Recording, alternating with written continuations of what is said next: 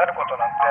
誰でも想像できることなんだよね。やっぱ若手がなんか想像できないことをやり始めようとしている時にこう判断を下す人たちって難しい。マネジメントには見えないものを見る力が欲しい。な何が見えないもの日の目を見ないデータでもいいデータが出た時ってすごく嬉しい気持ちになるじゃないです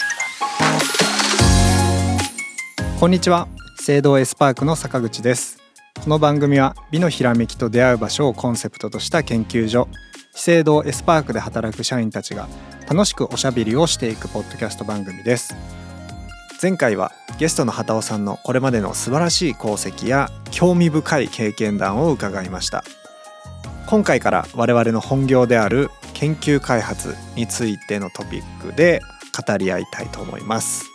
やっぱり我々エスパークの研究開発っていうのをこれからもいいものにしていくために、うん、まあ、どういうふうな研究員はマインドであればいいのかとか、うん、どういうふうに研究を進めていけばいいのかとか、まあ、そういうところを考えていかないとなと。であの、まあ、時代も変わったり環境も変わっていく中で、まあ、何を大切にしていくべきなのか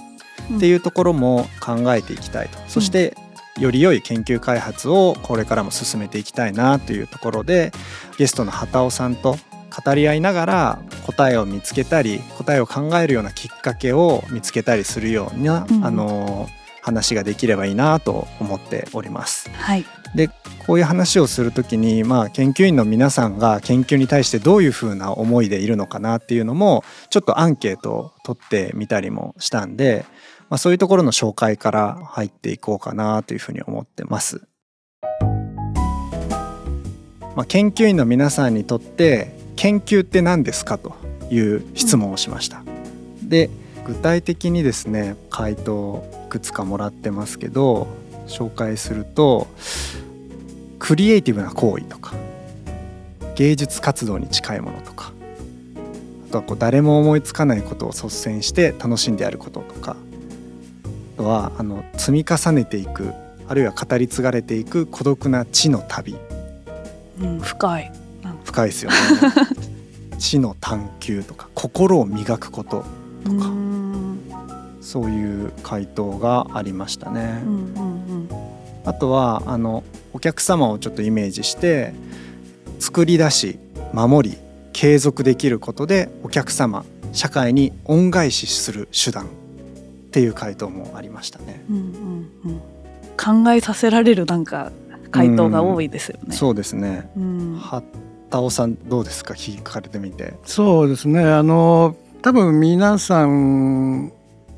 特に研究やってる人っていうのは、うんまあ、普段研究やってる時ってあんまりそんなこと考えないと思うんだけれどもふと我に返って研究にこう意義を見出そうというふうに思うとやっぱり役に立つっていうことがすごく大事なのかなという気はすごいするんですよね。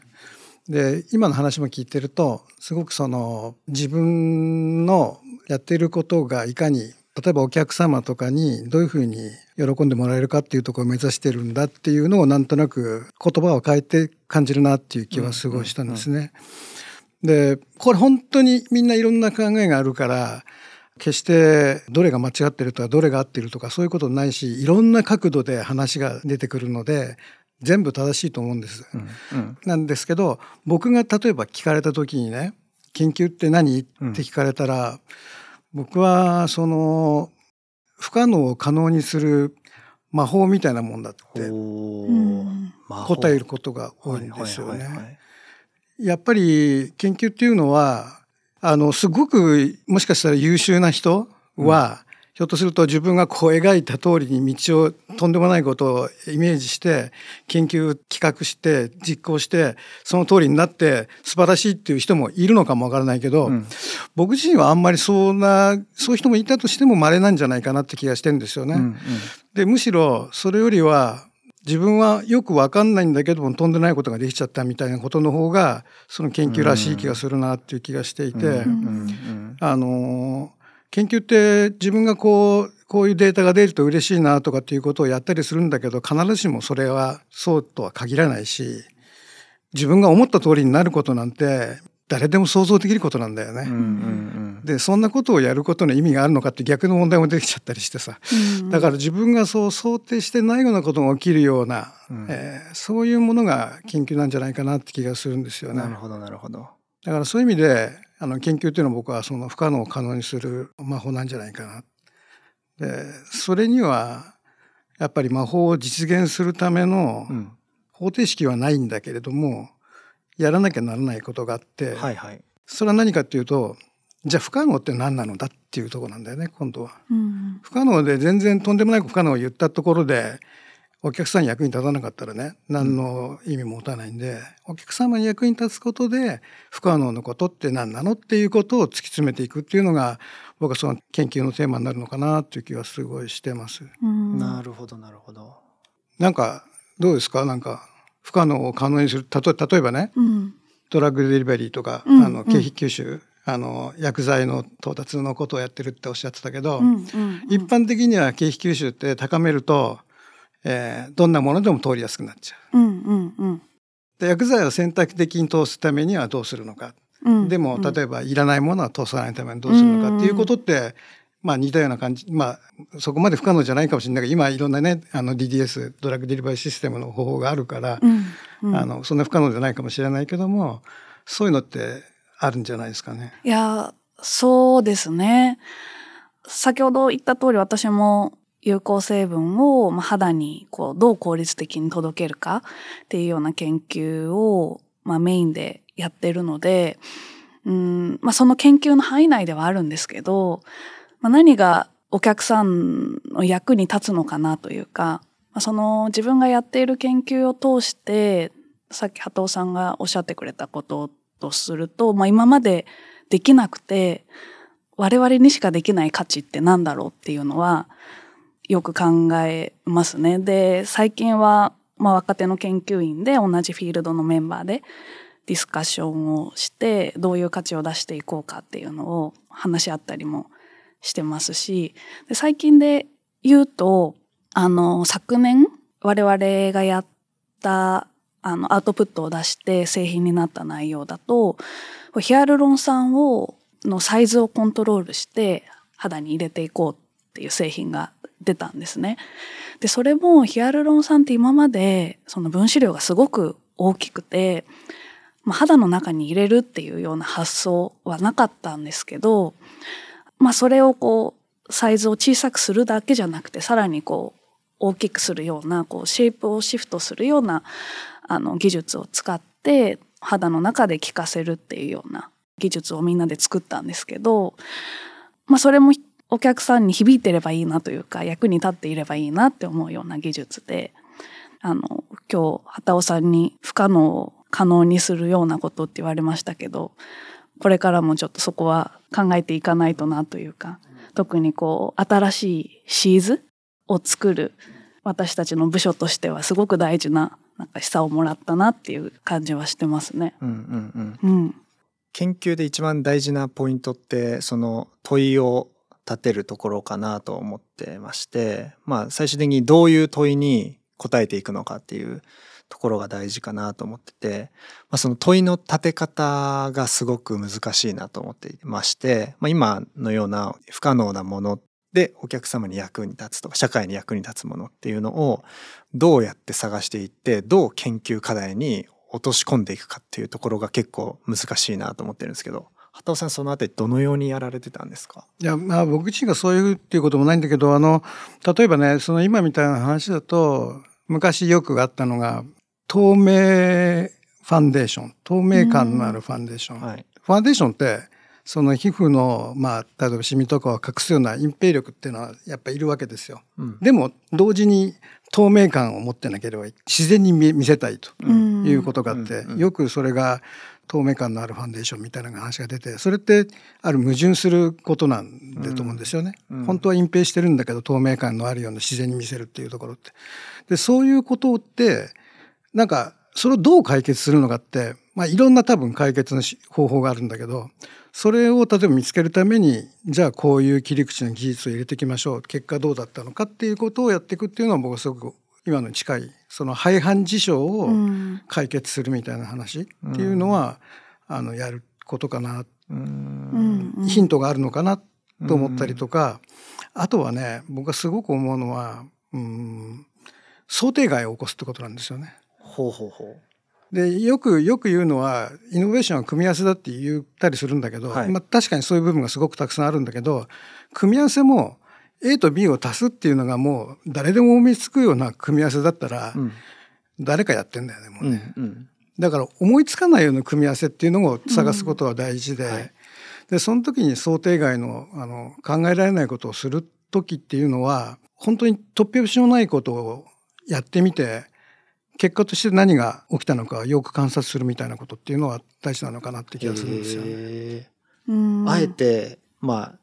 突拍子もない実験をやってみる。うん、で実験ってそういうもんでしょ？実験ってだから自分で結果が分かってもちろん、まあ、研究進んでいく時にはテーマに沿ってやっていくとどうしてもこのデータ足りないからここは入れましょうっていうのももちろんあるんだけど、うんうんなんかその方法の新しいものをなんか出したいっていう時っていうのは誰もが思いつこうじゃないことをやってみてそこになんか突破口があったら面白い。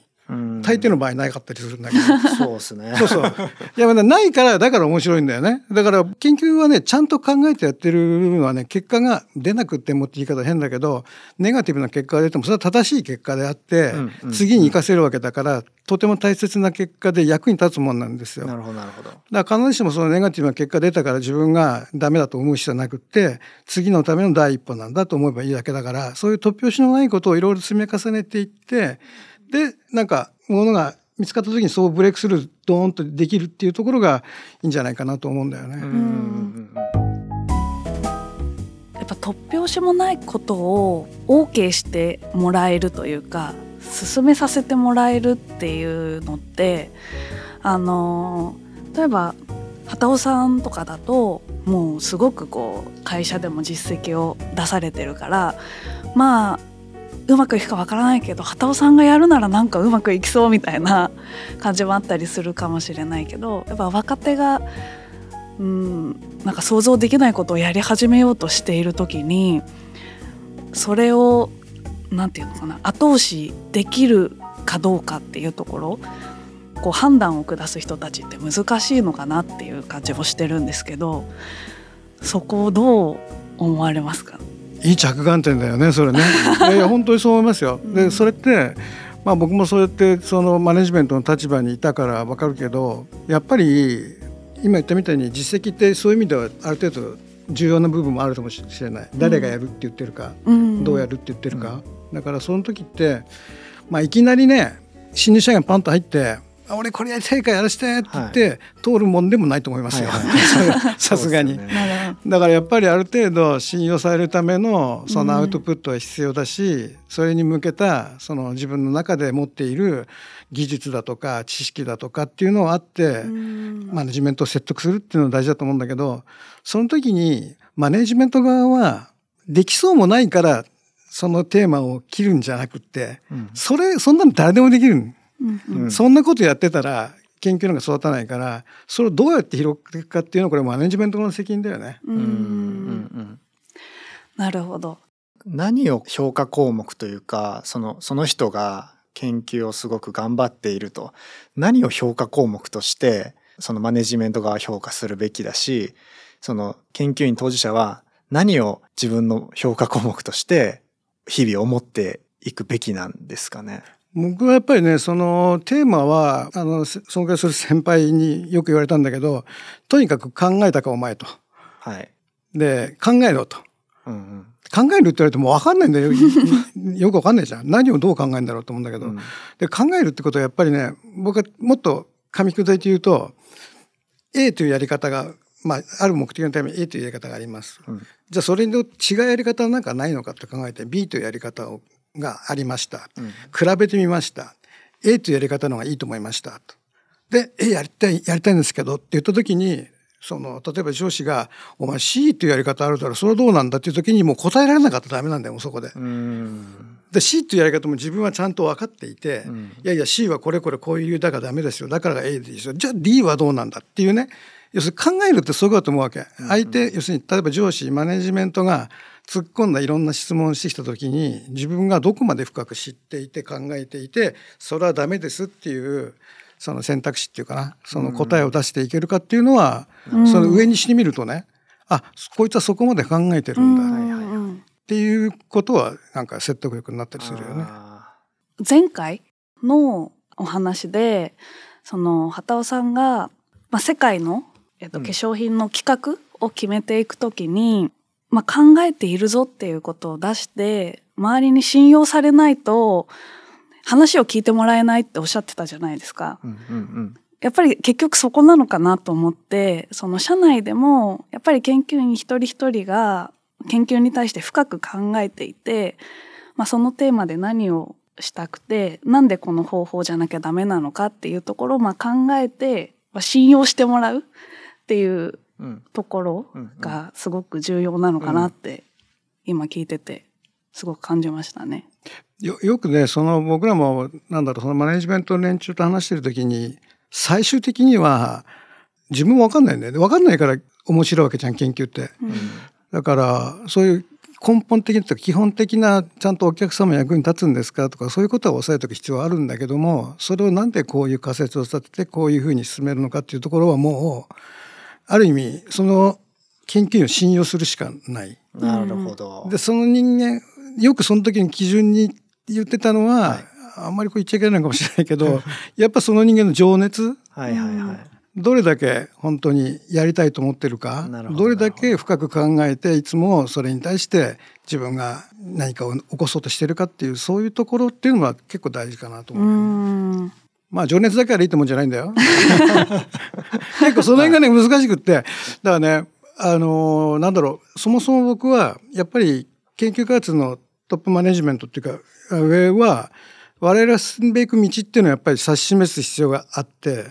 でその指し示していったところに多かれ少なかれみんなそれをどんどんどんどん自分たちのレベル感でブレイクダウンしてって研究員も何をやるかって考えるんだと思うんだけど、うん。その時の方向性がやっぱある程度こう決まったこっちに行くんだっていうのがないと、みんなその研究員がねその自分のやりたいことを言い出すとそもそもの根本的にが揃ってないとなんかわけのわかんないテーマがいっぱい出てきちゃうってことがあると思うんですよ。うん。だから僕は研究員一人一人がその正しい方向全部が同じ方向を向いたらこれはこれでつまんないんだけどでもおおむね叩いけばいけばその船が前に進むようなベクトルそういったものを持てるような指針っていうのはやっぱりそのトップは見せる必要があると思ってるんですよね。うんうんうん。でそこを見つつみんながどういうふうに考えてじゃあ自分だったらそれを実現するためには自分の expertise と比べた時にこんなテーマがあるんだけどなみたいなことをうん考えてやっていってそれをどう表現してマネジメントに了解を取るかっていうとこかな。うんうんうんうんだから上の人にしてみたら僕はやっぱり方向性を見せるっていうこととあとは研究をよく僕めでる力っていうんだけど。その研究を担当しているそういう人たちがその人たちの感性で持ってきたその提案というのに対してやっぱりいいものはいいんだっていうことを認める力うん。認める感性感覚っていうのがやっぱりそのまトップマネジメントに必要でうん。でもっと言うと僕はそのトップマネジメントには見えないものを見る力が欲しい。うんな何が見えないものかっていうと結局研究をやって結果として出てきたアウトプットってまだ出てないから人に役に立つかどうかもわからないんですよ。はいはい。でも出てきたものをどういうふうに役に立てるかっていうことをなんか見えてないとマネジメントとしてはそれをこう大丈夫ハンコを押すっていうことがなかなかできない。うんうんうんだからやっぱりねそういう意味でそのとんでもないことをやろうとしてる時にとんでもない結果なんか出てきた時にこれって面白いかもなって思うことができる力って僕はマネジメントの力として必要なんじゃないかなと思うんですよね。うん。そのアウトプットの責任取るのは僕はマネジメントだと思ってるから、うん。だから結局自分がそのとんでもない研究でも OK したんだから出てきたものに対してどう役に立てるかっていうのを考えるのはやっぱりマネジメントの考えることであるうん。と思う。でもそういうふうに言うとねじゃあ俺はこの君の提案からそれが分かんないから反抗せないよっていうやつになっちゃうと 本末転倒なんだよね。うんなるほ難しいですね。難しいね。だからみんな頑張んなきゃならないけどさ 研究員も頑張んなきゃならないけど研究マネジメントの人も頑張ってもらわなきゃならないかなと思いますよねな。るほど。なんかあの研究だとやっぱりこうアウトプット出てくるまでにまあ時間もうんかかるじゃないですか。で、まあ、ものにも研究領域にもよると思うんですけど、まあ、12年でアウトプットが出ればいいですけどやっぱ最近こうよりお客さんがこれまで体験したことのないような期待を超えるようなアウトプットを出していきたいってなった時には、うんもっと5年10年とかをかけた長い研究っていうのをしていかないといけないと思うんですけどでもなかなかその研究員が例えば5年10年なかなかアウトプットが出なくて心配になったりはすると思うんですよね本当にこれでいいのかなっていう。なのであの短期的なアウトプットにこう行きがちだったりもするのかなと思うんですけど、でもみんな心のどこかでやっぱり長期的な研究が大事だっていうのは分かっていると、だからそこのバランスを取っていくのがまあ研究員も必要だと思いますしマネージャー陣もすごく大事なポイントになると思うんですけど田尾さんがこれまでそのマネージメントしてきた中でそのまあ比率とかをどうこうコントロールしてとかあと例えばこういう研究員にはもう長期的なのを任せてたとかな いいんですけど何かそこをコントロールしていたなんかノウハウ？教えてほしい。これね難しいよねそういうのは本当になかなかないと思いますよね。で実際問題としてそのやる人が5年のテーマを5年でかかるからってテーマあげたらそれ難しいよね。それを5年、5年の何も考えずに、うんじゃあお前信じて大丈夫だぞってうん押せるかっていうと、それはちょっと厳しいよね、うん5年ってね。で、よくね、そういう話をすると、まあ僕のその尊敬する上司がいたんだけども、彼はよく話してたのは、その5年の計画はいいと。計画は計画でいいけど、その間でちょっとつまみ食いしてなんかアウトプット出せないんかよと。うんはいはい例えば1年2年3年とか分かんないけどそれがダメだとまあ2年とかでもいいんだけどそのいきなり5年10年っていうテーマはそれはやっぱりアウトプット出なかった時の、うん。まあ、会社の投資効率考えた時にねそこはなかなかね多分よっぽどのことなきゃ出せないでしょうね。うんだからうんその時には計画的にはやっぱりそのいや自分は1年ではここまで出して例えばこの成果はこれに使えますとか。うんうん2年だったらここまで出してこれに使います。でそこでやってみて例えば1年でもうダメだったらいやもうダメだからごめん諦めるっていうような結論をやるぐらいの,、うんうんあのテーマなんだったら僕はあるんじゃないかなと思うんでそこはその提案する研究者の人もね意識として、えーなんか途中で出すっていうのは考える必要あるのかなと思いますね。ちゃんとその、まあ、1年2年とかその短期的な部分にもこうゲートというか何をもってあのアウトプットとしようとか何をもってここはもうストップとしようっていうのを、まあ、最初にちゃんと握っておいて進めていく。まあ途中で変わってもいいんだよ。だから結局自分が思ってた1年のところに到達しないけどなんか変な面白い結果出ちゃったと。うんだからこっちに変えますってそれ全然ありだと思うんだけど、うんうんこっちに行かなくてももっともっと面白いあればそっち行っちゃってもいいと思うんだけどね。うんうんうんでもなんかその何にもこう評価がなしに5年間パなしにしといてそこで出ました出ませんでしたっていうやり方は必ずしもあの正しい進み方ではないよね。うんうんうんうん確かにそうですね。やれてますか？長期研究やれてますか？藤井さん。長期研究は、あのーそれこそ最近我々のこの部署も長期的とか中長期的に、うんうんあの骨太な価値を作っていこうっていうことで、5年後10年後にこういうアウトプットを出そうっていうのも考えて、うん。それこそマネージャー陣が筆頭にテーマをこう作ろうとしてくれているので、うんそういう方にシフトしつつうん。うんあるなっていうのはすごく感じているかもしれないですね。なるほどなるほど。うんうん。まあマネージメントみたいな組織としての研究の話があのありましたと。でじゃあ実際その研究をやる当事者が、まあ、どういうマインドというかうん。気持ちで、えっと、研究を進めていくのかっていうところをちょっと話していきたいなと思うんですけどでアンケート取ってまして皆さんにとって研究の原動力とは？うんっていうようなアンケートを取ってます。でえっとやっぱり畑尾さんあのどういう答えが来ると思いますか？研究の原動力、はい。研究原動力、はい。研究員の皆さんはどう思ってるのか。うんどう思ってるかは分かんないんだけど僕自身が考えるその研究のあのドライビングフォースっていうのはやっぱり研究員の好奇心とか知りたいっていう気持ちだとか、うん興味だとかそういうとこだと思うんですようね。んで目的って例えばもちろん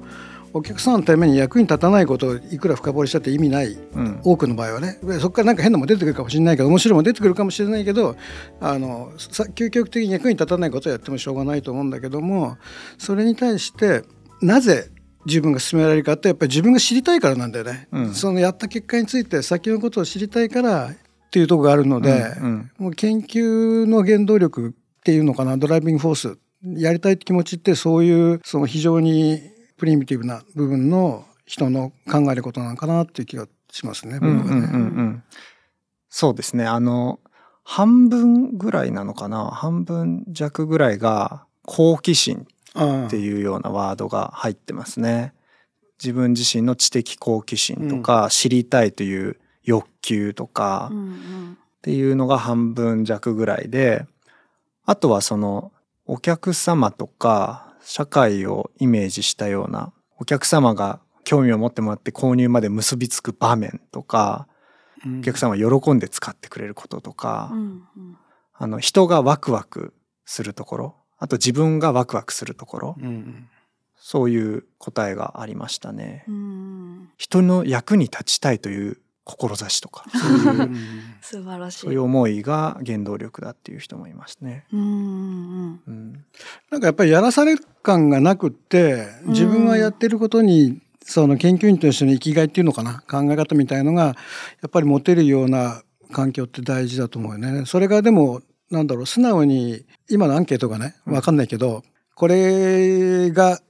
ドライビングフォースだと思うんだけど自分はできてませんって言うんだったらちょっと残念なんだけどさそうじゃなくって自分が今やってる仕事の中であこういうふうにやってますよって言えてるんだとすると僕は環境は悪くないんじゃないかなって気はしますけどねどうなんだろうね、うんそれ。どうどうなんですかね？どうですか？うん。。どうなんだろう。いや、なんか私の、なんかドライビングフォースはいはいはいというか、このアンケートもらった時に何かなって考えたんですけど、まあなんか研究ってやっぱ大変なことも多いうんじゃないですか。さっきはい坂口さんおっしゃったみたいに報告書とかにまとめられないようなうん地道な検討があって、あの最後こういいデータが出たらそれを最終的にまとめられるけど、その下にもすごくうん。日の目を見ないデータたちもあるそうですね。中で、でもなんかそういう日の目を見ないデータでも、いいデータが出た時って、その新しい発見があった時ってすごく興奮するというか、そうですね。すごいこう、うん嬉しい気持ちになるじゃないですか。なんかドーパミンが出るみたい本な。当そうですね。そう、なんかそのこう、ドーパミンが出るのがなんか中毒性がああわかる。あって、なんかあわのあの、なんだろう、興奮というかワクワクをうんもう一回味わいたいがばかりに繰り返していると。もうなんか一すごくわかります。一緒です。あ、一緒？なんかそのデータを取ってうん。それを例えばこうグラフとして可視化した時にこの A と B の関係性はどういう風になってるんだっていうのをパッとその場で答え合わせした感じ。で答えが出てああ仮説と合ってるとか全然違うとか なんかそこの気持ちよさみたいなのがうん。やっぱこう癖になるというか。そうなんですよね。めっちゃわかります。う。ん。多分それは研究員だからできているそう。なんかことだろうなっていうのがそうそうそういや研究ならではですよね。そのやめられない？そう少なくともその条件のデータに関しては世界で初めてうん自分が一番詳しく見てるっていうことになると思うんで、その興奮そこの瞬間に立ち会えた、まあ、喜びみたいなのが一番大きいかなとは思いますね。そうなんですよね。いいね。いやでも この続きは後編でお楽しみください。いや僕1年にも2回